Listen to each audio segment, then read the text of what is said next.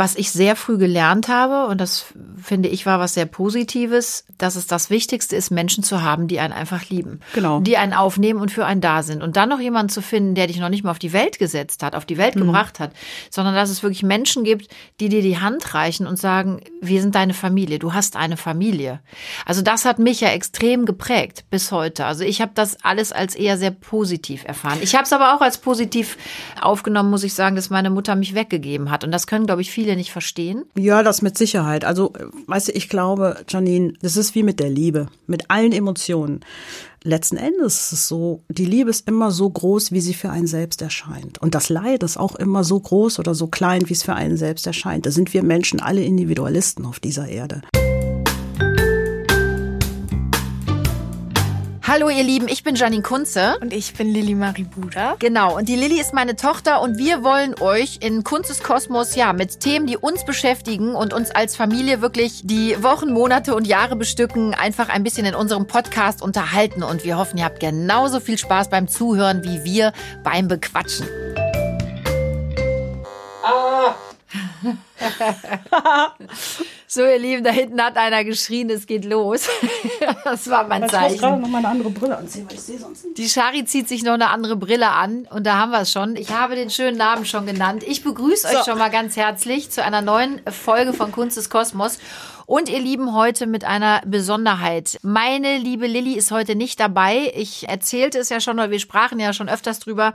Die steckt gerade im Abi und muss sich auf eine sehr wichtige Klausur vorbereiten.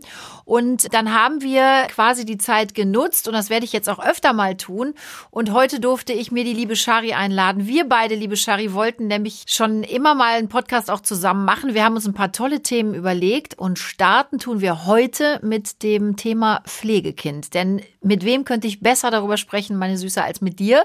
Denn wir beide sind oder waren ja Pflegekinder. Und für alle da draußen, die liebe Shari, Shari Reeves, ich glaube, man muss eigentlich gar nichts zu dir sagen, dich kennt jeder. Unter anderem bist du ja der Schlaubi-Schlumpf bei Wissen macht A gewesen. Du hast uns allen erklärt, wie die Welt geht. Also dich kennt wirklich äh, jeder von klein bis groß. Und erstmal danke, dass du heute mit mir hier sitzt, du Süße. Vielen Dank. Ja, vielen Dank für die Einladung. Die erkläre ich ja immer noch die Welt, ne? Das musst du auch, Shari. Es gab jetzt auch gerade eine Zeit, wo du das auch noch mal musstest, darüber sprechen, aber bitte in einem anderen Podcast. So, ja, wir beide lachen jetzt.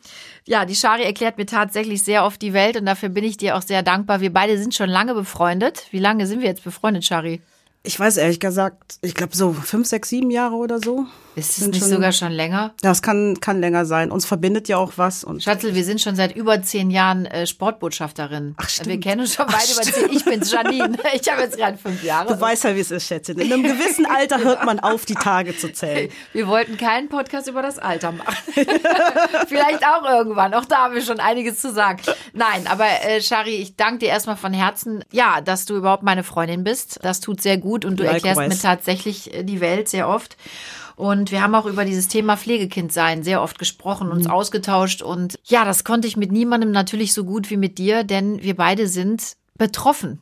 Ja. In positiver Hinsicht auch, oder? Ich würde gar nicht sagen, dass das negativ ist. Oder wie hast du das immer empfunden, Pflegekind zu sein? Nee, gar nicht. Ich hab, muss ganz ehrlich sagen, meine Geschwister waren ja auch in einer Pflegefamilie. Mein Bruder und meine Schwester waren jeweils in einer separaten Pflegefamilie, die aber im gleichen Ort war.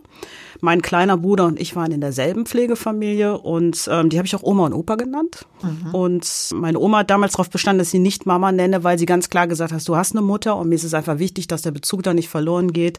Du kannst mich Oma nennen, weil auch ganz viele Enkelkinder um meine Großeltern herumschwirrten. Und ich muss ganz ehrlich sagen, mein Bruder und ich hatten Riesenglück mit diesen Menschen. Die äh, Geschichte, die ich immer über die erzähle, ist eigentlich ganz lustig. Mein Opa war mit meinem kleinen Bruder und mir unterwegs und dann kam ein Typ an und sagte zu ihm, sind das ihre Kinder? okay. Und mein Opa guckt mich an, guckt meinen kleinen Bruder an, guckt den Typ an und sagt, ja, sieht man das dann nicht? Und geht weiter. Wie geil. Wie geil. Der war eh ein sehr lustiger, ne? Ja, mein Opa war sehr lustig. Sternzeichen Stier, also gleiche Sternzeichen, das ich auch habe. Wir haben uns super verstanden. Sag mal, reden wir jetzt von dem Opa, den ich auch kenne? Nee, Nein, nee, nee, nee, wir nee, reden nee. noch mal, ne? Bei dir waren es nee. ja sogar mehrere Menschen, die dir auf deinem Weg Genau, begleitet genau. haben. Das war, also meine, meine Großeltern waren für mich sehr, sehr wichtige Menschen. Das war so meine erste Bezugsperson. Ich war ja elf Monate alt, also noch ein Säugling. Und ähm, Als Mama und Papa dich weggegeben, Mama dich weggegeben. Ja, meine Mutter, genau. Weil ne? mein Vater ist auf Reisen gegangen. Man muss dazu sagen, es war ein Freigeist, ne? also Professor der Philosophie. Und die musste im Nachhinein, verstehst du das als Kind, wenn du klein bist, nicht? Solche Leute musst du gehen lassen. Die darfst du nicht einschließen. Und der war in der ganzen Welt unterwegs als Dozent, äh, hat an vielen Unis unterrichtet, hat für die UN gearbeitet. Wir haben als Kinder dann noch eine Zeit lang in New York gelebt, sind dann wieder zurück. Das heißt, wir sind aus der Pflegefamilie rausgenommen, eingesammelt, haben Familie gespielt und sind dann wieder zurückgekommen und wieder auf die Pflegefamilien verteilt worden. Aber ist das nicht noch schwieriger?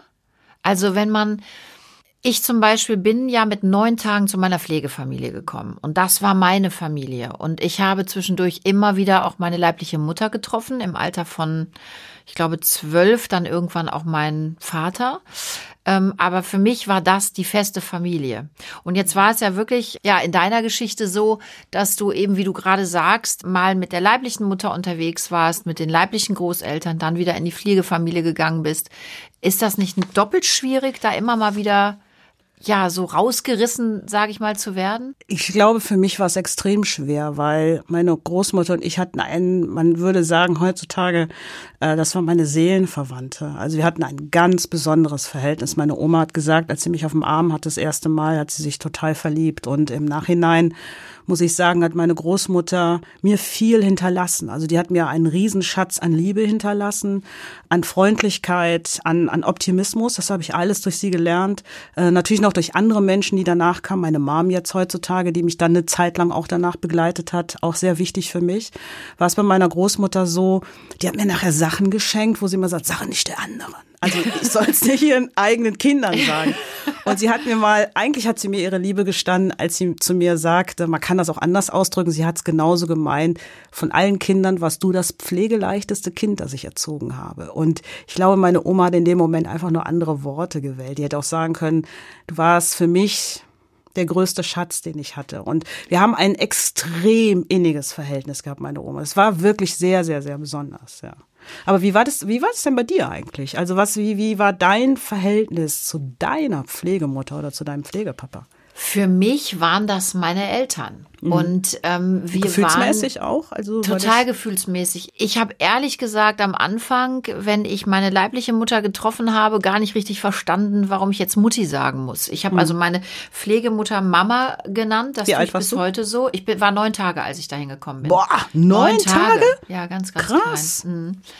Und ich habe meine leibliche Mutter Mutti genannt. Mhm. Und ich habe das, soweit man das noch so sagen kann, es ist ja auch alles schwierig, ne, zu verstehen, zu verarbeiten, auch anzunehmen vielleicht. Ich habe das am Anfang eben nicht so verstanden. Was heißt das jetzt, Mutti, Mama? Mhm. Ähm, habe das auch die ersten Jahre gar nicht thematisiert. Natürlich wird das Thema größer und viele Menschen um einen herum wollen auch drüber sprechen, weil sie vielleicht auch Dinge nicht verstehen, wenn du in die Schule kommst. Ne? Also das ging in der Grundschule los, dass ich das dann auch mehr hinterfragt habe, was heißt das eigentlich, Pflegekind zu sein? Und warum hat meine Mutter mich weggegeben? Ne? Dann kommen diese ganzen Fragen auf. Ganz schwierig wird's natürlich in der Jugend, aber da kommen wir gleich nochmal zu. Aber auf deine Frage hin, für mich war meine Pflegemutter immer meine Mutter. Und äh, sie war der Mensch und auch mein Pflegevater, von denen ich gelernt habe und die mich letzten Endes zu dem gemacht haben, äh, was ich heute bin. Also man bekommt natürlich viel mit in die Wiege gelegt, aber ähm, ich glaube zu wissen, dass das, was dich prägt, eben das ist, was du mitbekommst auf deinem Weg zum Menschwerden, zum Großwerden auch. Und ähm, das ist ganz klar geprägt äh, durch meine Pflegeeltern und meine Eltern heute. Ganz also klar. mein Großvater, jetzt gerade, wo du davon erzählst, ich habe neulich noch über den nachgedacht. Ich habe ja auch mal ein Buch geschrieben, wie du ja auch. Genau. Und dann habe ich in dieses Buch reingeschrieben. Mein Großvater war total vorbildlich. Da war, hatte echt den Schalk im Nacken sitzen. Der war super lustig. Und habe behauptet, dass mein Opa nie geraucht hat. So. Hat er? Ja, pass auf. Und dann hat mir eins seiner Kinder irgendwas, was schreibst denn du da? Der Opa hat geraucht. Und ich so, nein, der Opa hat nicht geraucht. Und witzig, weil mein Großvater hat geraucht. Das wusste ich nicht als Kind, weil es war meine Wahrnehmung. Der ist immer auf die Toilette gegangen, hat die Tür zugemacht. Ach, guck mal, und das ja. hat sich, und du warst ganz fest davon überzeugt, Ja. bis vor ein paar Jahren, der hat nicht geraucht. Der hat nicht geraucht. Und der war, also für mich, ich, ich habe echt überlegt, weil mein Vater hat ja nachher auch als, als Newspeaker für, für Fernsehen und Radio gearbeitet. Der war ja auch Journalist, mein Vater. Habe immer gedacht, gut, mein Vater ist derjenige gewesen, der im Grunde genommen. du meinst jetzt deinen leiblichen mein leiblicher Vater? Vater? genau, genau. Mein biologischer Vater, weil ich bin ja nicht wirklich mit dem groß geworden. Man wird mit den Worten gesehen. manchmal ganz verrückt. ne? Ja, das macht das Springen echt durcheinander. Genau. Ähm, der hat ja aber für, fürs Fernsehen dann auch gearbeitet, aber ich habe neulich noch überlegt, wie bin ich eigentlich zu der Liebe zu den Medien gekommen? Und es war mein Opa. Weil der ganz früh schon, also mein erster Film, kenne ich noch, mein erster Film war Bambi, mein zweiter Film war Mary Poppins und mein dritter Film war Dschungelbuch. Das ist so die Reihenfolge. und Ah, Aber alle drei wichtig. alle drei wichtig. Und der ist immer mit der Super 8 Kamera durch die Gegend gerannt. Deswegen gibt's ganz viele Super 8 Filme von uns, als wir klein waren. Und äh, so bin ich eigentlich, weil der mein Opa fand es super. Der hat uns das, hat mir das filmen. Ding auch mal in die Hand gedrückt, so, mach mal. Ach, Drück ja mal cool. drauf. Und so bin ich zum Fernsehen gekommen. Dann hätte ich eigentlich Fotografin werden müssen. Bei uns gab es nur Fotos. Wir haben immer Dia-Abende gemacht, aber ich fand es schon großartig. Da erinnert, riechst du das noch? Also habt ihr Ja. Dia-Abende auch Ja, gemacht? das ganz riech ich viele. noch so. Ja. Mhm. Familien-Dia-Abende. Dann haben wir davor gegessen, dann immer dieses Klicken, alles wurde abgedunkelt. Oh, war das großartig. Mhm. Und Lametta an Weihnachten. Ne? Oh Gott. Aber heute noch eine. Sünde. Ja, echtes Lametta. Ja, einzeln aufgehangen. Und wir haben das auch einzeln wieder abnehmen müssen. Es wurde ganz fein säuberlich in Folie gewickelt. Ja. Darfst du heute nicht mehr am Baum hängen, Shari. Da bist du aber wirklich Das der. Umweltsünder. Oder sie Es verkaufen ist aber auch nicht schön, oder? Dürfen wir das sagen? Ist es nicht schön? Lametta. Ja, ist ja nur unsere Meinung. Oder meine. Nein, es ist, ich fand's auch grässlich. Ich fand's als Kind schon nicht schön. Aber es, es gehört die Dieses Zeit. Angehänge. Und das wurde ja auch gebügelt. Mein Gott, jetzt, jetzt, jetzt rennen wir uns, verrennen wir uns aber auch. Lametta an Weihnachten, geil, gebügelt. Shari, ich habe hier gerade, ich wollte noch mal gerade ein paar Fakten. Ja. Ich habe mich ja vorbereitet, ne? Mhm. So ist ja nicht. Und zwar die Zahl der Kinder und Jugendlichen in Pflegefamilien hat in den vergangenen zehn Jahren wirklich extrem stark zugenommen. Krass. Und etwa drei Viertel der Pflegekinder kommen aus Familien, die Hartz-IV-Leistung oder Sozialhilfe beziehen und mehr als die Hälfte aus alleinerziehenden Haushalten.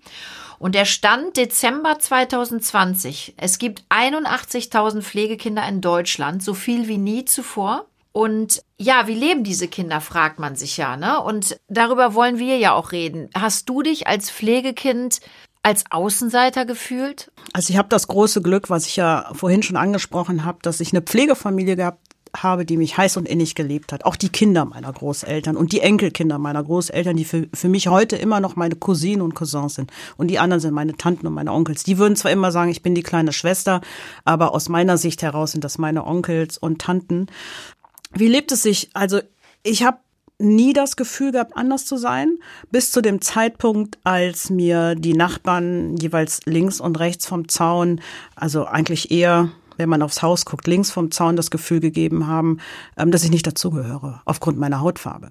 Und meine Großeltern haben mir nie, nicht einen einzigen Moment das Gefühl gegeben, dass ich anders bin. Ich kannte das nicht. Und die einzige Person im Haus, die das gemacht hat, war die Mutter meiner Großmutter. Also zum Verständnis, deine Großeltern waren auch weiß. Genau, genau, eine Kölsche Familie. Also so eine echte, die haben in Vogelsang ein kleines Häuschen, Ja, Einfamilienhäuschen für die, die es draußen nicht wissen. Ne? Genau, also das war, richtig, die Mama ja. war weiß Absolut. und der Papa war. War auch weiß und der, äh, mein Großvater hat bei der Deutschen Bahn gearbeitet. Es gab Nein, dein damals, leiblicher Vater war. Äh, Mein leiblicher Vater war schwarz. Genau. Mein Großvater war weiß. Genau. Also meine Pflegeeltern waren weiß und meine Genau. Mhm. leiblichen Eltern kommen aus Tansania und Kenia. Auch der Hautfarbe nach. So. und ähm, mein Großvater hat für die Deutsche Bahn gearbeitet Mhm. damals und meine Oma war Mutter und hat die ganzen Kinder natürlich großgezogen und den Haushalt hatte also genügend zu tun mit elf eigenen Kindern. Elf eigene Kinder. Die hatte elf eigene Kinder, genau. Und dann noch ein Pflegekind und mehrere. Mehrere. Ja, also mein Bruder und ich und die hatte ganz viele. Meine Oma hat eine Affinität zu Katzen, zu Hunden und zu kleinen Kindern gehabt. Also es war ein riesen, Ja, das- wir hatten äh, alles. riesen äh, Die hat Happening bei alles euch eigentlich, ne? Katzen aus, die war bei jeder Katzenausstellung, da hingen so viele Preise und da standen so viele Pokale. Die hatte Hund, ganz viele Hunde. Gut, wir hatten noch immer Katzenhaare im Essen, das gehört dann leider Oh, dazu. okay. Ich habe eine Katzenallergie, ich wäre erstickt. Ich habe ich, ich hab eine Allergie leider gegen, Oh äh, gegen Katzen. Aber die hatten halt ein Häuschen, was die über ein Lotterieverfahren gewonnen haben in Vogelsang. Früher wurden die zum Teil über das Lotterieverfahren gewonnen. Nee, nicht die hatten es nicht darüber, die konnten es kaufen, weil mein Opa bei der Bahn gearbeitet hat. So, und der Rest ging über Lotterieverfahren. Das war damals so. Und ich hatte meine beste Freundin, also die links vom Zaun, das war eine, meine beste Freundin, mit der habe ich alles gemacht. Aber die Eltern wollten mich nicht. Die haben mich nicht geduldet. Und Aber das hatte wirklich getroffen. was eher mit der Hautfarbe Das hatte mit zu der tun, Hautfarbe. Das hatte nur mit der Hautfarbe zu tun. Also die haben mich, die haben mich ausgegrenzt. Meine Großeltern haben mir immer das Gefühl gegeben, dazuzugehören. Und die Mutter meiner Oma, das war richtig krass. Das war so krass, dass ich als kleines Kind, als sie verstarb, gesagt habe, Gott sei Dank ist sie tot. Das würde ich heutzutage natürlich nicht mehr sagen, aber die hat mich gehasst.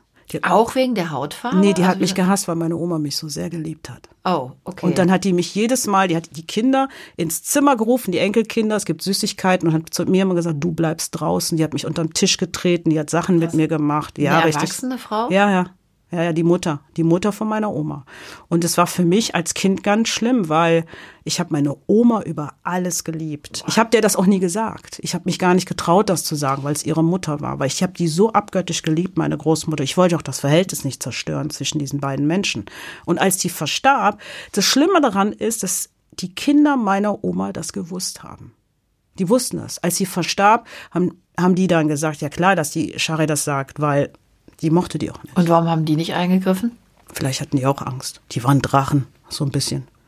So ein kleiner Hausdrachen war das. ja, meine Urgroßmutter. TikTok-Oma haben wir die immer genannt, ne? Wegen je. der Uhrzeit, weißt ja. du. Ja. Oh. Ach du Scheiße. Wegen der Uhrzeit, ne? Hast verstanden, Janine? Ja, hab ich gut, verstanden. Habe ich verstanden. Wenn nicht, frage ich dich, musst du mir nachher erklären. Und die Nachbarn auf der rechten Seite, die Eltern deiner Freundin, die mochten dich aber nicht, weil du Die Nachbarn auf der rechten Seite von der Straße aus gesehen, die haben das Jugendamt ständig angerufen und wollten, dass wir getrennt werden, meine Oma und ich.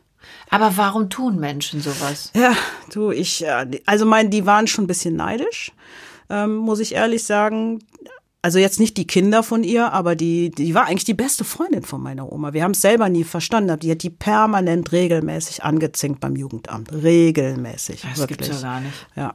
Und es war, das war wirklich richtig krass, weil meine Mutter, die kam mehr oder weniger sporadisch. Ich kann mich da gar nicht dran erinnern. Ich kann mich an ein, zwei Besuche erinnern. Es gibt natürlich auch Beweise, weil es Fotos gibt, die wir im Garten meiner Großeltern gemacht haben. Sogar mein Vater war mal da. Also klar, war ich ein Baby, da hat er mich auf dem Arm gehabt. Das war wahrscheinlich kurz nach der Geburt, danach ist er ja verschwunden auch. Also du nach hast den meiner auch, glaube ich, hast du den nochmal wieder gesehen? Ja, ja, ich hab- Aber selten und später erst. Ne? Ja, ja, ich habe den später wieder gesehen. Ich habe meinen Vater und da bin ich auch dankbar für noch einmal gesehen im Krankenhaus, als er im Krankenhaus lag in Nairobi. Da habe ich mich eigentlich quasi verabschiedet. Das weiß ich, da bist du hingeflogen. Genau, bin ich hingeflogen und wusste aber nicht, dass er vier, fünf Monate später, der ist ja in der gleichen Woche, als ein paar Verstirbt, Tage nach ne? meinem Bruder verstorben. Genau, den habe ich dann besucht und wir hatten echt einen guten Moment, muss ich ehrlich sagen. Wir hatten, wir hatten noch Pläne, ne? Also wir wollten uns nochmal treffen, wir wollten Interviews führen, weil mein Vater hat ja über 40 Bücher geschrieben und Hochintellektueller Mann, ne? ja, über Metaphysik, über, ähm, der hat ein Buch, der hat ja einen 300-jährigen Rekord an der Uni Köln eingestellt, indem er seine Dissertation zum Doktor der Philosophie in Köln an der Uni auf Latein geschrieben hat, weil er nicht so gut Deutsch sprach. Er sprach Latein Besser besser. Latein, ne? Ja, ja, er sprach halt besser Oh. Latein. So kann man ja mal machen. So. Ich war nicht die Leuchte in Latein, also muss ich direkt. Ich war, ich habe mein großes Latinum gemacht, aber ich war auch nicht interessiert, ehrlich gesagt. Aber irgendwie mit Ach und Ich bin Krach. schon am Kleinen gescheitert. Ich habe am Kleinen irgendwann aufgegeben und habe gesagt, Mann, ich mache doch Französisch. und da kann ich auch nicht viel. Aber egal, was soll's. oh Mann. Das Interessante ist allerdings, ich war mit meiner Halbschwester damals im Krankenhaus. Und dann habe ich mit der gewettet. Ich habe zu ihr gesagt, ich wette, unser Vater, also die ist jünger als ich natürlich, als meine Geschwister und ich, ich wette, unser Vater erkennt mich nicht. Oh. Und sie hat gesagt, doch, doch, der erkennt dich. Und dann sind wir da rein in dieses Krankenzimmer und ich saß da eine halbe Stunde und immer so geguckt, wer ist das eigentlich? Hat er dann irgendwann zu ihr gesagt. Und jetzt weiß man natürlich nicht, ob der im Delirium war. Er war sehr krank, muss man auch dazu sagen, zu der Entschuldigung meines Vaters. Und dann hat sie ihn irgendwann aufgeklärt und der, man hat so richtig gemerkt, er war einen Moment lang gesund. Dem ging's richtig gut. Er hat sich total gefreut, mich zu sehen und hat mich in den Arm genommen. Wir haben noch ein letztes Foto zusammen auch gemacht. Ach, wie schön. Und meine Halbschwester war irgendwie, die war gar nicht mehr da für ihn. Die war das Foto hast du mir nie gezeigt. Nee, das stimmt, das, gar das muss ich dir mal auf, das habe ich auf dem Handy, zeige ich dir mal. Oh ja. Ja, es war, das war ein schöner Moment, muss ich ganz ehrlich sagen. Das möchte ich auch so in Erinnerung behalten. Und das Traurige war eigentlich dann letzten Endes für mich, ich habe ähm, meine Großmutter an dem Tag verloren, als ich zur Beerdigung meines Vaters nach Nairobi geflogen bin. Also das war schon, war schon heftig. Weißt, wenn du so drei Leute innerhalb von zwei Monaten beerdigst. Ich weiß nicht, ob ich das so hätte Freund. wegstecken können. Und du warst ja. in dieser Zeit ja auch, wir haben ja auch ähm, viel gesprochen, du warst ja immer positiv. Du ja. bist ja wirklich jemand, der immer sehr, sehr positiv ist. Das sagt man mir ja in der Regel auch nach. Das bist du glaubst auch, ja, wollte ich gerade sagen. Glaubst du, dass das auch mit unserer Vergangenheit zu tun hat, dass wir vielleicht auch mehr zu schätzen wissen, was es überhaupt heißt, Menschen an der Seite zu haben, die einen lieben, weil das ist das, was ich ja immer sage. Man sagt ja immer, Blut ist dicker als Wasser. Für mich stimmt der Spruch ja nicht. Ja, für mich auch nicht. Und wenn Leute sagen, oh Gott, du Arme, du warst Pflegekind, ne? Oder du ja. bist jetzt, du bist ein Adoptivkind und deine Eltern wollten dich nicht, die haben dich weggegeben. Ich habe ja, wie du eben gesagt hast, auch ein Buch drüber geschrieben was ich sehr früh gelernt habe, und das finde ich war was sehr Positives, dass es das Wichtigste ist, Menschen zu haben, die einen einfach lieben. Genau. Die einen aufnehmen und für einen da sind. Und dann noch jemanden zu finden, der dich noch nicht mal auf die Welt gesetzt hat, auf die Welt mhm. gebracht hat, sondern dass es wirklich Menschen gibt, die dir die Hand reichen und sagen, wir sind deine Familie, du hast eine Familie.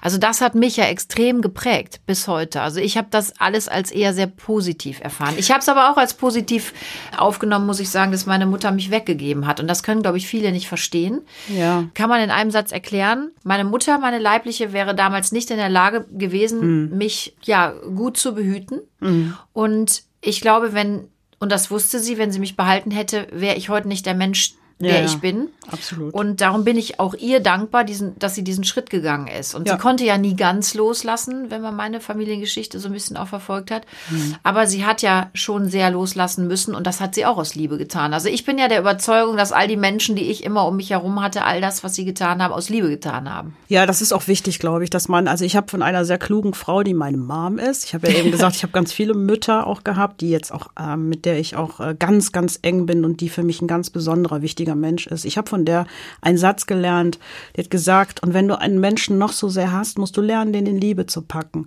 Und der ist gut. Der ist, der ist gut. Du sollten viele Menschen heute sich mal verinnerlichen. Ja, also tatsächlich. Ähm, tatsächlich. Denn ich glaube, das geht gerade so ein bisschen auch verloren. Ne? Die Liebe das, geht so ja, ein bisschen verloren. Die, die aber darüber werden wir noch mal ein andermal sprechen. Das ist, auf jeden Fall. ja. Ich glaube aber, was uns beide verbindet, weil mir das neulich aufgefallen ist, als ähm, du halt in der besagten Situation auch gewesen bist, ja. die über die wir demnächst mal reden werden, ist, dass wir beide dieses Gefühl der Existenzängste haben, beziehungsweise nicht Existenz, Verlassensängste, Entschuldigung, das war das falsche ja. Wort, Verlassensängste, was ja bedingt mal, ja fast das Gleiche ist. Wenn du was ja, sagst, aber mir immer, denke ich, okay, warte, das das jetzt. Das ja, aber gut, in der, in der Gesamtperformance ist, ist es, eigentlich, ist es eine Existenzangst, Existenz, eine Konsequenz. Existieren. Genau, zu existieren, genau. Und dieses Dankbarkeitssyndrom. Und ähm, natürlich kann man auf der einen Seite sagen, das kommt aus der Situation der, des Pflege Pflegefamilienstatus heraus. Ich glaube aber auch, das kommt einfach aus der Zeit heraus damals. Also ich war im Internat und ohne Danke ging es gar nicht. So, also ich habe eher dieses Danke, Danke, Danke sagen, habe ich im Internat gelernt, wo ich ja dann auch hingekommen bin, nachdem meine Mutter mich da rausgerissen hat von heute auf morgen. Also ich wusste das ja gar nicht, sondern sie stand ja dann irgendwann mit einem leeren Koffer vor der Tür. Da war ich sechs und war, und es war echt krass, weil meine Großeltern waren ganz stolz. Wir hatten Fotos gemacht im Garten, also der Garten musste sehr häufig herhalten. Und dann sind wir von da aus zur Schule. Ich wurde eingeschult in der Schule direkt um die Ecke in Vogelsang. Die gibt's immer noch, diese Grundschule. Und als wir zurückkamen, stand meine Mutter da mit dem leeren Koffer. Der wurde gepackt.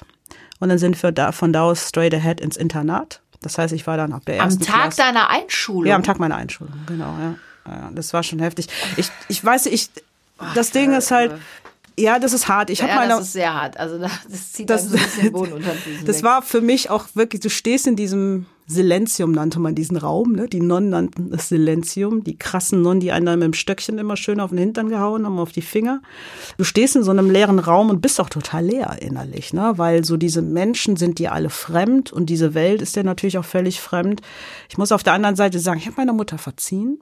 Das muss Warum hat sie es gemacht? Ich muss die Frage stellen. Was hat ja. deine Mutter bewegt, das zu tun? Ja. Hat sie sich denn nicht auch mal in dich hineinversetzt? Versucht man nicht als Mutter das Bestmöglichste für das Kind zu machen und allein der Tag der Einschulung, ja? Hm. Ähm, auch wenn viele Schüler, die uns jetzt vielleicht hören, sagen, oh, Schule, hm. der Tag der Einschulung ist was ganz Besonderes. Ja. Da fiebert man drauf hin und an diesem Tag hat sie dir, darf ich das so sagen, kaputt gemacht? Der, total, den hat sie mir zerschossen. Das Ding ist ja, dass meine Mutter glaube ich, diesen Erfahrungsschatz, den sie heute hat, in dem Land, in dem sie lebt, den hat sie ja damals gar nicht gehabt. Meine Mutter ist barfuß durch halb Afrika gerannt. Das kann man so sagen. Das ist nicht nur metaphorisch gesprochen, das war so. Meine Mutter wäre fast im reißenden Fluss er, ertrunken, wenn ihr Bruder sie nicht gerettet hat. Die hat eine Hornhaut unter den Füßen, die ist so fett wie ein Brett. Ja, also die ist wirklich, die hat, die kommt aus einer ursprünglichen Lebenssituation, aus einer urbanen Lebenssituation in ein, ein, ich sag mal, ganz bewusst weißes Deutschland, arbeitet in einem Krankenhaus mit Menschen mit weißen Kitteln, die ist jeden Morgen pünktlich zur Arbeit erschienen, die hat gearbeitet, wenn Weihnachten war, trotzdem sie Kinder hat, die hat wirklich sehr, sich sehr versucht, in dieses gesellschaftliche Bild so einzufinden. Auf der anderen Seite hatte ich einen sehr narzisstischen Vater, der zwar hoch intelligent war. Es ist so, er war hochintelligent.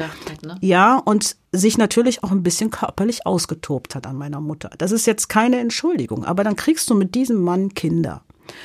Da laufen Filme gerade ab, Ne, die kann man vielleicht ein Stück weit nachvollziehen, was immer noch nicht heißen muss, ich gebe jetzt alle Kinder weg. Meine Mutter war einfach überfordert. Und im Nachhinein sagt sie das auch, ich war überfordert. Und das glaube ich ihr auch. Das glaube ich ihr total. Aber du warst ja jetzt in einer Situation, wo du geborgen warst, wo es dir gut ging. Warum hat sie sich da rausgerissen? Das, war, das ist ja, ja das kann was, ich ja, das, was ich eben in meinem Leben auch erfahren habe. Absolut. Und das sind so Punkte, wo man denkt, oh, vielleicht doch erst noch mal bis drei zählen und überlegen, was tut man dem Kind an, indem man es eben aus bestimmten Situationen auf einmal herausreißt. Mhm. Das ist nämlich, glaube ich, auch das, was du eben sagtest. Wir haben diese Verlustängste mhm. und Existenzängste im Sinne von existieren. Jemand macht uns etwas kaputt oder mhm. nimmt uns auch wieder mhm. etwas weg. Also meine Mutter hat tatsächlich das Problem gehabt. Sie ist eine, eine Person, die man, ich sag mal nicht leicht, aber man kann sie beeinflussen. Und die hat damals jemanden kennengelernt, die der immer wieder reingeredet hat, ne? Die also immer wieder gesagt hat, hier, das geht nicht, du musst zum Jugendamt gehen, die haben da zu viele Tiere in dem Haus und du musst das Kind da raus und die hat sich beeinflussen lassen. Die hat sich so lange beeinflussen lassen, bis sie dachte, sie, bis muss, sie dachte handeln. sie muss handeln. Sie war eine sehr schwache Person, was sie ja immer noch ist. Ich meine, ist ja klar, eine Mutter, die ihre Kinder weggibt, die muss irgendwo eine gewisse Schwäche auch zulassen und vielleicht auch ein gewisses Gefühl, was zu dem Zeitpunkt nicht vorhanden war, aus welchen Gründen auch immer, das muss sie für sich sortieren. Auf der anderen Seite, was ich bewundernswert finde an meiner Mutter ist, es ist erstaunlich, ja trotzdem eine gewisse Resilienz, weil man darf eins nicht vergessen, die ist 1963 in dieses Land gekommen barfuß quasi und hat sich etwas aufgebaut. Die kriegt eine super Rente. Die hat als Krankenschwester ihre Ausbildung gemacht mit einer Sprache, die sie nicht beherrscht hat. Die hat Englisch gesprochen, Swahili gesprochen. Dann ist sie nach Köln gekommen, hat in der Uniklinik gearbeitet, fast ihr ganzes Leben lang. Dann ist sie nach Meerheim in die Klinik, beides sehr renommierte Kliniken und hat dann, kriegt eine super Rente ja, und geht immer noch und immer, wenn ich sie anrufe, frage ich frage meine Mutter, die ist mittlerweile 80 Jahre alt, ich frage meine Mutter, wie geht's dir? Ach, es geht mir gut. Ich habe noch nie gehört, es geht mir schlecht, was ja viele in dem Alter sagen, ach, hier drücket und da drücket. So, das ist die Resilienz, die sie hat. Auf der anderen Seite ist sie natürlich auch eine schwache Person ja, die sich sehr hat beeinflussen lassen und wiederum auf der anderen Seite hat sie einen Charakter, der nicht immer so gerade ist. Es ist nicht alles super an meiner Mutter. Ich habe das Buch ja auch bewusst geschrieben, um mich selbst ein Stück weit zu therapieren. Ich habe damit auch abgeschlossen. Ich glaube, es muss auch gar nicht alles super an Menschen sein. Nee. Also das ist auch was, womit ich mich auch in letzter Zeit wieder extrem beschäftigt habe. Wir müssen nicht alle immer super sein und ich finde, wir dürfen alle auch Fehler machen. Das ist, finde ich, ganz, ganz ja. wichtig. Aber wenn wir uns entschuldigen, muss man eine Hand annehmen. Das haben wir beide, glaube ich, auch bei unseren Müttern getan.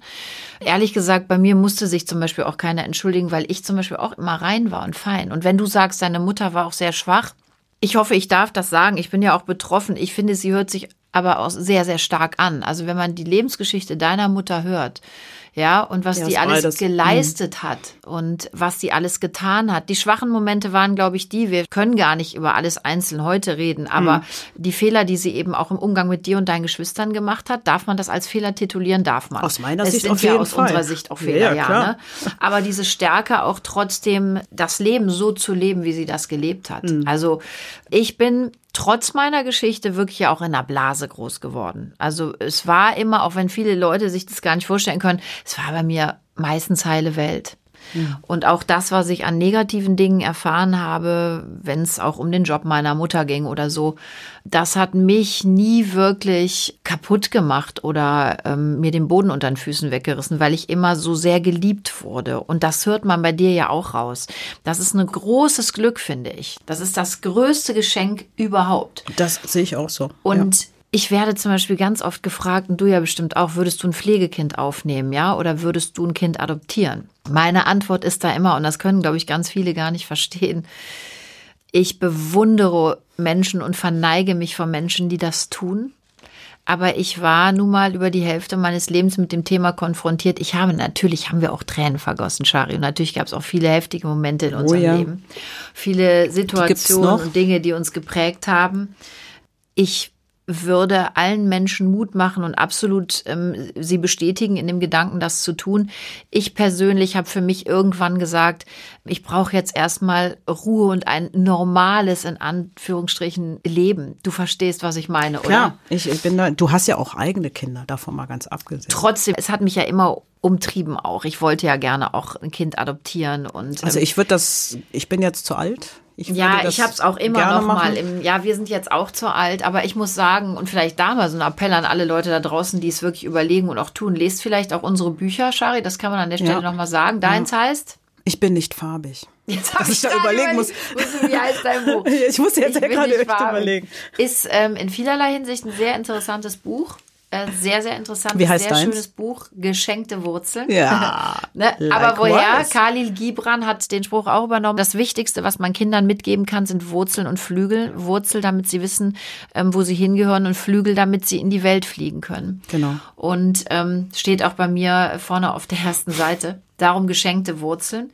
Ja, ich sage dann immer, lest auch diese Bücher, weil das ist so eine Chance, die man einem Kind ja. bietet, ja. Und ich finde, aus uns beiden ist ja was geworden. Und ähm, ich, ja, ich finde also aus ganz, mir schon. Ich, Wie du das meinst, wirst du mir sicher nachher erklären, liebe Shari. Nein, aber es ist ja wirklich was aus uns geworden. Ja, und klar. Ähm, ich habe, nachdem ich mein Buch ähm, geschrieben habe, das erste, auch so viel ähm, Zuspruch von Leuten bekommen, die gesagt haben, wir haben lange überlegt, ob wir es tun sollen oder nicht. Wir tun es jetzt, weil mhm. du uns so bestätigt hast, in dem, was du geschrieben hast, in dem, was du heute bist, wie klar du denkst. Und auch viele Kinder haben mir geschrieben, wir, wir danken dir so für dieses Buch, mhm. weil aus uns allen kann was werden. Und ja, das ist so. Wenn man Menschen an der Seite hat, die einen lieben, die zu einem stehen und die einem vor allen Dingen gute Werte vermitteln, nämlich Liebe, Toleranz, ja. Gleichheit. Nochmal wichtig auch für die Kinder, die das jetzt natürlich noch nicht wissen, weil sie einfach effektiv zu jung sind. Mhm. Es gibt natürlich Eltern, die gibt es diese Menschen, die gar keine Emotionen haben, die ja. vielleicht auch nicht unbedingt von der Natur aus so beschenkt werden sollten. Aber es gibt auf der anderen Seite Eltern, die haben es extrem schwer in ihrem Leben. Absolut. Ne, die entweder, ich weiß nicht, Hartz-IV-Empfänger sind, die irgendein Suchtproblem haben und so weiter und so fort. Ich glaube, dass es ganz wichtig ist, dass man sich alle Perspektiven einzeln betrachtet und da erst seine Konsequenzen draus zieht und dass man immer wieder auch mit sel sich selbst ins Gericht geht. Wer sind meine Eltern? Wo kommen meine Eltern eigentlich her? Wie ist die Situation, die Lebenssituation entstanden? Viele können ja auch gar nichts dafür, dass sie in der Lebenssituation sind, in der sie gerade stecken. Ich glaube, das ist nochmal ganz wichtig, aber Jetzt kommt das große Aber. Es ist für uns beide, glaube ich, viel leichter, jetzt ähm, perspektivisch darauf zu blicken, nämlich das, was vergangenheitlich ist, weil wir jetzt diesen Erfahrungsschatz haben. Ja, wir wissen halt eben, wenn du älter bist, bist du weiser, bist du klüger, du gehst anders ins Gericht mit anderen Menschen. Und ich muss sagen, das war ja bei dir sicherlich dann auch genauso. Ich habe tolle Menschen bis jetzt, bis zum heutigen Tage habe ich tolle Menschen. Und es hat mich gelehrt, und ich glaube, es ist bei dir auch, es hat mich immer gelehrt, nie, nie, nie mit den falschen Menschen mitzugehen in meinem Leben. Mitzugehen im Sinne von mich auf irgendwelche Schlechtigkeiten einzulassen, irgendwie Verträge zu unterschreiben, die schlecht waren oder Menschen zu vertrauen, wo ich immer, ich habe ja so ein Urgefühl, wo ich genau weiß, uh, da stimmt was nicht mit der Person. Das habe ich lange, lange vorher schon. Das habe ich ja auch. Glaubst du, das ja. liegt auch an unserer Vergangenheit? Natürlich, weil du als Kind deine, deine Sinne sind doch schon so angespitzt worden, als du klein warst, weil dieses emotionale äh, Chaos, was du in dir selbst erlebt hast, das haben ja Pflegekinder, das haben Kinder auch, die adoptiert worden sind, auch natürlich nur, wenn sie darüber Bescheid wissen, dieses äh, nicht zugehörende Gefühl, du musst, bist ja immer ein Stück weit auf dich selbst auch. Äh, Hat, hattest du das? Das ist zum Beispiel ganz interessant. Hattest du das Gefühl, du gehörst nicht dazu? Ja, natürlich. Das hatte ich deswegen allein schon, weil ich habe schon irgendwann gemerkt, dass ich eine andere Hautfarbe habe. Meine Oma hat mir zwar nie das Gefühl gegeben, aber ich sag dir warum. Weil ich wusste, eines Tages werde ich abgeholt. Das habe ich immer gewusst. Ich wollte das nicht glauben, aber ich habe das gewusst, weil das ist nämlich der Status einer Pflegefamilie. Das ist ja der Nachteil bei Pflegefamilien, Ja. die nie wissen, wann wird das Kind abgeholt. Nee, sie müssen auch alles besprechen, entweder Richtig. mit dem Jugendamt, Richtig. wenn Wenn das man Jugendamt als Vollmund, so. äh, äh, Vormund eingesetzt ist oder eben noch mit den leiblichen Eltern, Genau. die das Recht haben, das Kind wegzugeben, Genau. Mhm. aber trotzdem noch alle Rechte haben an diesem Kind, um das vielleicht auch den Leuten draußen noch mal kurz zu erklären. Ne? Das, Ja. Darum ist dieses Pflegekinderdasein hat viele, viele Vorteile. Aber leider auch noch viele Nachteile. Auch das habe ich zum Beispiel in meinem Buch hinten auch beschrieben. Aber trotzdem wirklich, also ich verneige mich aus der Tiefe meines Herzens vor Menschen, die Pflegekinder annehmen auch, und auch mit ja. dem Hintergedanken vielleicht doch irgendwann, wenn es dann funktioniert, Adoption.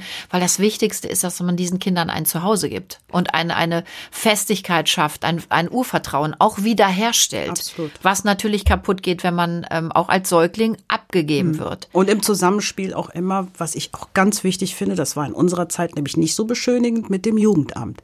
Weil in unserer Zeit, ich weiß das ganz, ganz klar, hat man keine Psychologen eingeschaltet. Nee, also ich Mhm. habe das auch gehasst. Ich kann das jetzt heute auch lustig erzählen, aber wenn, wenn bei uns die Frau vom Jugendamt kam, da wurde immer noch mehr geputzt als ohnehin schon. Es wurde gebacken und gemacht und getan. Wir wurden alle gebadet und herausgeputzt. so. Oh Ja, mein ja. Gott. Und ich habe es gehasst. Ja. Und ich habe vorher, ich meine, meine Mama war ja eh immer sehr, ne, auf auch Etikette bedacht und Bitte und Danke und auf Wiedersehen und guten Tag, so wie das halt sein sollte. Aber ich hatte immer das Gefühl, das war noch, noch schlimmer. Und ich habe immer darauf gewartet, dass sie mir noch eine Schleife ins Haar bindet, was sie sonst nicht getan hat. Und dann wurde ich aber noch mehr gebrieft, was ich sagen darf und was nicht, weil meine Mama auch immer sehr, sehr große Angst hatte, dass eben jemand vom Jugendamt da sitzt und das war damals so stimmt. und sagt, "Hm, nee, nicht so toll. Ja. Also das Kind muss, glaube ich, hier raus. Meine Oma Und musste erst mal meine Haare Panik. bewältigen können. Oh Gott, hast du so eine, hast du eine Wiese drin, weil du so frei Ja, ja. immer rum. Super. Die hat immer gesagt, boah, diese Haare, Kind, hat immer diese Haare. Ja, aber das war es ja. Sie hatten immer, die, die armen Pflegeeltern haben ja auch immer Angst, dass sie irgendwas falsch machen. Weißt du, ein Ja, ja. Meerschweinchen zu viel. Ne? Das Kind ist zu pummelig. Oh, das ist aber nicht, äh, das Kind ist aber zu dürre. Kriegt das genug zu essen? Ja, das stimmt. Rückblickend möchte man sagen, absurd. Und nimmt eine ganze Familie auch mit. Also meine Geschwister haben mich, glaube ich, in diesen Momenten auch wirklich gehasst, weil sie dachten, jetzt müssen wir wegen der Else hier schon wieder stramm stehen. Und ja, klar, es war, es war schwierig auch. Wir lachen da heute drüber, ne? Ja. Und äh, heute können wir ja auch ganz offen drüber reden. Und ich ich weiß nicht, wie es dir, ich weiß, wie es dir geht, aber bitte erzähl's gleich auch nochmal. ich bin sehr fein mit allem, was in meinem Leben passiert ist. Ich bin sehr glücklich, dass ich das auch alles erleben durfte, denn das hat mir genau wie dir gezeigt, es gibt unfassbar viele gute Menschen, die ähm, Liebe schenken können, auch ähm, Menschen, die familiär nicht ihnen oder die ihnen Ja. familiär nicht verbunden sind, aber im Herzen und wie wichtig diese Liebe ist. Also ich finde, es ist auch ein großes Geschenk, so leben zu dürfen, wenn man das Glück hat, an gute Menschen zu geraten, wie, wie es uns ja beschieden war, Gott sei Ja, Dank. absolut. Also ich muss sagen, mir hat das echt die Tür geöffnet. Ich habe einen Schatz an Freunden, habe ich wirklich über all die Jahre. Ich habe immer noch ganz viel Kontakt zu Freunden aus meiner Jugendzeit, aus meiner Schulzeit. Ich lerne immer neue Menschen kennen. Ich bin auch jemand, wenn ich über die Straße, ich laber Leute an. Ich will einfach Leute kennenlernen, das finde ich super. Das ist immer lustig, wenn man Und, mit äh, dir unterwegs ist. Sitzen dann, man möchte einfach mit dir einen Kaffee trinken gehen, nachher sitzen doch noch fünf andere wieder dran und man denkt, hör mal, kennst du schon lange? Nö, nö, hab ich gerade dazugesetzt. Aber nö. So, ah, okay. Ja, ich finde ich, ich find das, find das total schön. Und ich habe einen, einen, einen Schatz an Menschen. Ich habe ein super Verhältnis zu meiner Mutter mittlerweile. Ich passe auf die auf. Ich, äh, gerade jetzt in der Corona-Zeit, ich finde, das ist ja noch ein Thema, was für mich auch wichtig ist. Junge Menschen, ältere Menschen, wir müssen auf die aufpassen. Die sind auf ihrer letzten Reise, die haben es verdient, sich zu verabschieden, wie sie sich Ja. das vorgestellt haben. Deswegen habe ich ein gutes Verhältnis zu meiner Mom, die ganz wichtig für mich ist, die ich dann im Alter von 13, 14 kennengelernt habe. Zu der sage ich auch Mom, ganz enges, emotionales, tiefes Verhältnis. Wir hatten zwischendrin mal auch unsere Konfliktsituation. Das hat sich jetzt erholt, Normal, Dank. das haben wir sogar mit leiblichen Kindern. Ja. Und das gehört auch dazu, Ja, auch zum ja. Abnabelungsprozess, Ja, der ja auch an absolut. uns nicht vorübergeht. Ne? Genau, ja. Aber warst du jemals wirklich wütend auf deine Mutter? Auf meine leibliche Mutter meinst du? Ja. So richtig Wut empfunden? Ja, hab ich. Ich glaube, das hängt ähm, An dem Einschulungstag zum Beispiel. Ja, da zum Beispiel war ich, ich war auch wütend, ich sag dir warum. Meine Mutter hat etwas mit mir gemacht, wo man heutzutage, da wirst du beim Jugendamt graue Haare kriegen und das Kind daraus. Und ich habe als Kind immer Bilder gemalt, wo ich am Abgrund stand. Das war damals nicht so, dass das Jugendamt auf sowas geachtet hat. Und meine Mutter, als ich dann im Internat war, habe ich angefangen, im Alter von sechs Jahren wieder ins Bett zu machen. Und meine Mutter hat Folgendes gemacht, und das war der größte Fehler, den sie je machen konnte. Ich bin zu meinen Großeltern. Ich durfte dann mal, wenn sie mir das erlaubt hat, meine Großeltern sehen.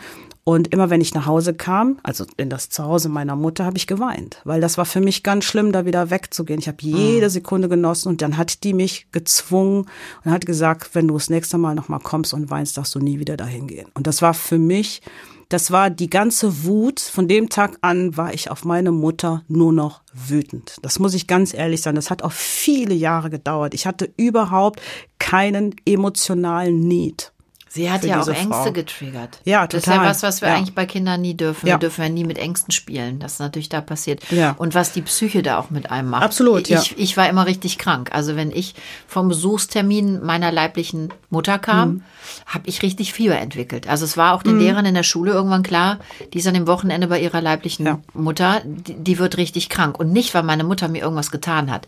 Dieses doch immer rausgerissen zu werden aus dem normalen Alltag, ne? Ja, richtig. Das, das löst in Kindern ja schon was aus. Und ähm, bei mir war es wirklich richtig eine körperliche Reaktion, Mhm. die, die mich wirklich auch zwei, drei Tage ans Bett gefesselt hat. Es ist für eine ganze Familie auch schwierig, aber im Nachhinein, wie du es eben sagtest, wenn man das so reflektiert, auch toll, das erfahren zu dürfen. Und ich glaube ehrlich, und das habe ich auch durch meine Lesereisen und so erfahren, ich glaube, dass es viele leibliche Kinder geht, gibt, denen es wesentlich schlechter geht, als es uns ging, oder? Ja, das mit Sicherheit. Also, weißt du, ich glaube, Janine, das ist wie mit der Liebe, mit allen Emotionen. Letzten Endes ist es so, die Liebe ist immer so groß, wie sie für einen selbst erscheint. Und das Leid ist auch immer so groß oder so klein, wie es für einen selbst erscheint. Da sind wir Menschen alle Individualisten auf dieser Erde. Und ähm, das finde ich ganz wichtig, dass man das immer berücksichtigt. Ne? Also ich habe zum Beispiel diese Resilienz, die ich habe in mir, die habe ich von meiner Mutter geerbt. Ich kann eigentlich keinem Menschen böse sein. So. Deswegen habe ich auch dieses smoothe Verhältnis wieder mit ihr, weil ich habe nichts Böses in mir. Ich, ich sehe, versuche immer etwas Gutes in Menschen zu sehen. Da habe ich zum Beispiel meine Geschwister sind da ganz anders gestrickt als ich, aber jeder geht halt auch ne, individuell damit um. Und ich finde, das ist äh, wichtig, dass man den Menschen immer individuell betrachtet und ihm auch individuell zuhört bei seinem ganzen Leid, bei seiner Traurigkeit und bei seiner äh, Fröhlichkeit. Man muss halt genauer hinhören. Und das ist mit Pflegekindern genauso wie mit leiblichen Kindern. Da sehe ich Ja. genauso wie du keinen Unterschied. Also Absolut. Aber viele Menschen können es ja nicht. ja. Darum bewundernswert, wenn Menschen das so können, ne? Und Ja, einen klar. so bedingungslos auch aufnehmen. Aber das habe ich gelernt. Ne, Ich habe die Voraussetzung gehabt, weil ich das eine in den Genen habe und ich hatte meine Großeltern, die das dann natürlich genährt haben. ne. Also du hast eine Voraussetzung, die anderen nähren, indem sie dich lieben. Durch die Liebe wirst du stark. Ich bin ein hochemotionaler Mensch. Meine, meine Oma hat mich so stark hinterlassen und das ist auch total wichtig. Das hat nicht meine Mutter gemacht.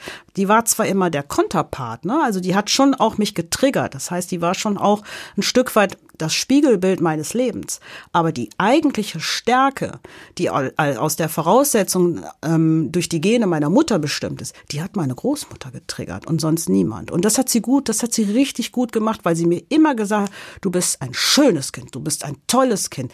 Die hat mir Situationen gewährt, die hat immer gesagt, du hast dieses Telefon gehabt, mit dem du immer gespielt hast. Du warst zufrieden mit dem Telefon, das stand auf dem Tisch. Kennst du noch diese hässlichen klar. roten Dinger, wo du natürlich. drauf drückst und das hat geklingelt, du bist weggerannt, bist Ja. zurückgerannt, hast abgehoben. So. Das habe ich den ganzen Tag gemacht, während die Kartoffel geschält hat und das Gemüse zubereitet hat. Nein. Und deswegen war ich war ich war halt im Umgang ziemlich einfach, aber ich hatte das Glück, dass ich immer das Gefühl und das kennst du bestimmt auch, ich habe mich 100% gut aufgehoben gefühlt bei diesen Menschen. Ich hatte nicht einmal das Gefühl, ich hatte keine Ängste bei denen. Ich habe angefangen, meine Oma hat gesagt, du hast mit sechs Jahren aufgehört zu lachen und du hast mit sechs Jahren eigentlich aufgehört zu existieren. Und das stimmt. Ne? Ich hatte halt einen Bruder, der sehr eifersüchtig war auf mich. Ich habe kaum gesprochen. Dieses, ich rede jetzt gerade viel, ja, das musste ich lernen tatsächlich. Aber als Kind habe ich wenig dann gesprochen nachher, nachdem ich da raus war. Vorher habe ich nur Quatsch gemacht. Das ist aber zum Beispiel echt faszinierend, weil ich hatte auch zwei, drei wirklich für mich existenziell schlimme Situation oder musste da Erfahrungen machen, die nicht schön waren. Und man würde das heute gar nicht glauben. Ich lache jetzt auch, wenn ich das erzähle. Du kennst mich ja auch. Ich bin ja auch jemand, ich laber ja auch den ganzen Tag. Ich rede immer viel. Ich habe auch zu jedem Thema was zu sagen. Ja, und manchmal sollte man den Mund halten und sich richtig ausdrücken. Das habe ich auch gelernt. Aber ähm, ich habe früher zum Beispiel in diesen Situationen nicht mehr gesprochen kannst du dir heute auch nicht vorstellen. Nee. Ja. Ich habe nicht mehr gesprochen mhm. und es war so eine Mischung auch aus Wut und Verzweiflung und ich habe gedacht, ihr könnt mich fragen, was ihr wollt, ich werde jetzt nicht mehr antworten. Ich habe euch einmal gesagt, was ich denke. Und ich werde es kein zweites Mal formulieren. Man wurde dann so wütend und ich habe nicht gesprochen. Ich glaube wirklich, in meinem engen Umfeld, die Menschen, die mit mir tagtäglich zusammen sind, die werden denken, ja, ja, laberababa. Gibt es übrigens auch eine Geschichte in meinem Buch, die ich da verarbeitet habe. Und wo, es, mhm. also es gab wirklich Situationen in meinem Leben, ich habe nicht gesprochen. Und Krass. heute habe ich das zum Beispiel, und das hast du ja auch, man hat so das Bedürfnis, man möchte sich auch erklären, man möchte fehlverstandene ja, ja. Situationen auch gerne aufklären. Ja, und wenn man uns einen Maulkorb ähm, auferlegt, dann, du lachst jetzt, dann fällt einem das wahnsinnig schwer, weil man möchte eigentlich in die Welt hinausschreien, ich habe es doch so gemeint und ich habe es, das habe ich nur sagen wollen und immer Keine reden, Fehler reden, machen, reden. Ne? Richtig. Mhm. Und damals wollte ich das nicht mehr aufklären. Ich war mhm. wirklich, ich habe es einmal gesagt, es reicht. Mhm. Und wie man sich so auch verändert oder wie man Denkweisen auch verändert ne? Mm, und, und anders sieht. Das stimmt. Ja. Es gibt einen ganz wichtigen Spruch, Shari, den sagt man an Jugendämtern. Man bekommt das Kind aus der Familie, aber nicht die Familie aus dem Kind. Ist vielleicht auch ein bisschen Antwort auf einige Sachen, die wir ja, eben schon besprochen auf haben, jeden oder? Fall. Auf jeden Fall, ja. Glaubst du, dass wir noch viel mehr reflektieren, wir als Pflegekinder, Adoptivkinder, dass wir noch viel reflektierender sind, was unseren Werdegang angeht? Also dass wir viel intensiver uns auch damit beschäftigen, warum bin ich wie geworden? Was habe ich von meinen leiblichen Eltern und was habe ich von meinen Eltern, die mich aufgezogen haben?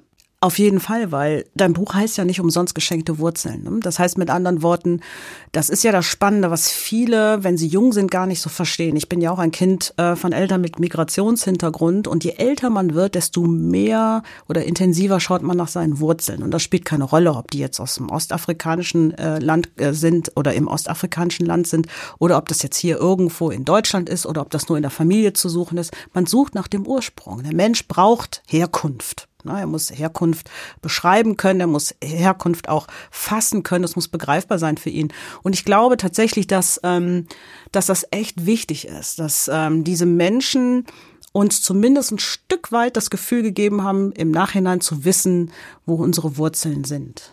Und hat aber leider auch dazu geführt, auf der Suche zu bleiben nach seinen Wurzeln, auch wenn man weiß, wer seine Eltern sind. Weil wir dieses Leben, was andere geführt haben, dieses stinknormale Leben mit Mutter, Vater und so, nicht das so. kennen wir ja nicht. Ja. Also ich kenne das nicht. Und ich, ich weiß nicht, ob du das manchmal hast. Ich habe das sehr häufig, wenn ich, wenn ich mir so Filme angucke oder wenn ich Familien sehe. Ich traue dem extrem nach. Also das ist für mich, weil ich habe das nie gehabt. Ich kenne dieses Gefühl nicht, in einer stinknormalen Familie groß zu werden, wo sich alle lieb haben. Ich weiß, dass das nicht so ist in allen Familien, aber man hat ja nicht mal die Chance gehabt. Und es ist so dieses, wo ich manchmal so sitze und denke, ja gut, das hast du alles nicht gehabt, ist irgendwie total doof. Aber nochmal, ich habe einen Riesenschatz an Freunden. Ich habe eine Mom, ich habe eine Mutter, ich habe Geschwister und ich habe dich. Ich habe meine Freundin und äh, bin total tiefenentspannt. Ich habe das ja intensiver erfahren dürfen als du, dieses normale Familienkonstrukt. Ich durfte da ja zum Großteil somit groß werden. Was mich oft eher auch ärgert, ist, dass ich jetzt als ja selbst Dreifachmutter noch so viele Fehler mache, wie wir das ja auch machen als Väter und Mütter. Wir müssen auch Fehler machen, aber da ärgere ich mich immer besonders, weil ich denke, warum mache ich Fehler. Ich habe mich mein Leben lang damit auseinandergesetzt, was heißt es, Mutter zu sein, was heißt es, eine gute Mutter zu sein, was heißt es, eine schlechte Mutter zu sein, was habe ich als gut, als negativ erfahren, empfunden. Und wenn ich dann selber Fehler mache und nachher da stehe und denke, Mist, das hast du jetzt falsch gemacht, dann ärgere ich mich, glaube ich, noch viel mehr, als sich das vielleicht andere Mütter dann so tun. Weil ich würde so gerne da perfekt sein, auch aufgrund meiner Geschichte, aber ich krieg's gar nicht hin. Und das hängt von den, das ist, das ist, geht immer wieder auf die Verlassensängste zurück, Janine. Das führt, glaube ich, wie ein roter Faden durch ja. unser Leben. Äh, ein bisschen beruhigt hat mich Reese Witherspoon, die hat die Tage ein Interview gegeben und hat gesagt, wer seine Kinder nicht anschreit, der verbringt nicht genügend Zeit mit ihnen. ich meine, nicht schlecht. Also es hat mich ein bisschen beruhigt. Shari, ich fand's so super und es hat mir so viel Spaß gemacht. Auch, und danke. ich weiß nicht, ob es dir auch so geht. Ich würde jetzt gerne noch so viel darüber reden und ich Kennst du das? Ja, du kennst es weil wir uns sehr ähnlich sind. Es brodelt so in einem und man mhm. möchte eigentlich so viel in diese Welt hinausschreien, auch zu diesem Thema. Ja. Und den Menschen ganz viel erklären, auch sie Fragen stellen lassen. Vielleicht machen wir es einfach nochmal, oder? Ja, gerne. Ich will, ja, klar, auf jeden Fall. Sehr, sehr gerne. Ich danke dir so für deine offene, herzliche, kluge, weitsichtige, starke, gute Art äh, zu sprechen. Und das sage ich dir auch als Freundin. Du Dankeschön, weißt, wie sehr ich dich wertschätze. Ich dich auch. Danke. Und ich glaube, der liebe Gott Gott hat uns dieses Leben gegeben, weil er wusste, mit denen kann ich es machen. Ja, der lacht sich gerade kaputt über uns. Der lacht sich kaputt über uns. Ihr Lieben da draußen, wir hoffen, dass ja euch das auch gefallen hat. Ich fand, es war ein ganz, ganz intensiver Podcast der bei mir mit Sicherheit noch sehr lange jetzt nachwirken wird. Ja, hört bitte nächste Woche auch wieder rein. Shari kommt ganz sicher wieder und bleibt gesund und munter, liked uns, folgt uns und gebt uns weiterhin Feedback und gerne auch immer wieder Themen rein, über die ihr euch wünscht, dass wir sprechen. Also, nochmal, bleibt gesund und munter und vor allen Dingen bleibt in der Liebe und bleibt euch treu. Bis nächste Woche. Tschüss. Tschüss.